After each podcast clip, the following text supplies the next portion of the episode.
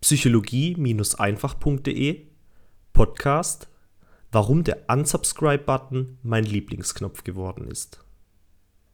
Kennst du das auch? Du kommst abends von der Arbeit nach Hause, öffnest dein E-Mail-Postfach, um zu sehen, wer dir geschrieben hat, und dann kommt sie. Die Sinnflut der lästigen E-Mails.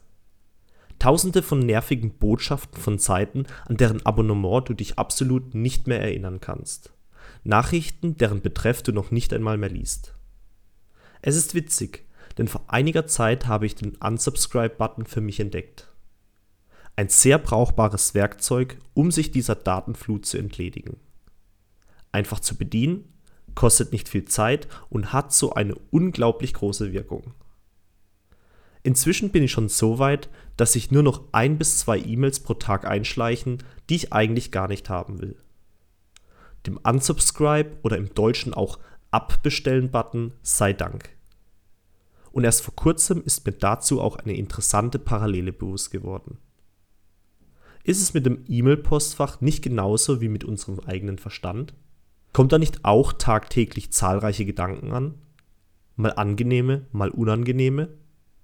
Ja, bei unserem Verstand ist es genauso.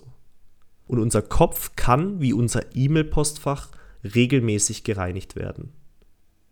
Die Gedanken, die wir nicht mehr haben wollen, müssen wir bewusst stoppen. Es reicht nicht aus, sie einfach nur zu ignorieren wie eine lästige E-Mail. Denn dann kommen sie ja wieder.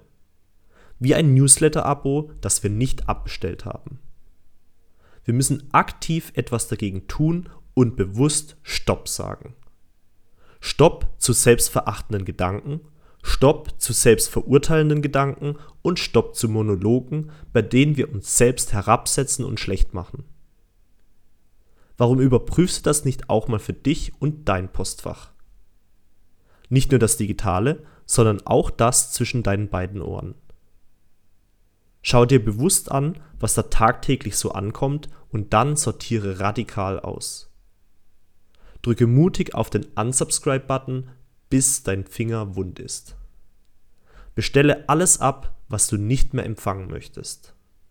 Ziehe entschlossen einen Schlussstrich und entscheide, ich will dieses Abo oder diesen Gedanken nicht mehr erhalten. Und dann freue dich schon jetzt auf den wunderbaren Moment in der Zukunft, bei dem du dein Postfach öffnest und feststellst, dass nur noch tolle Nachrichten auf dich warten. Dein Aljoscha.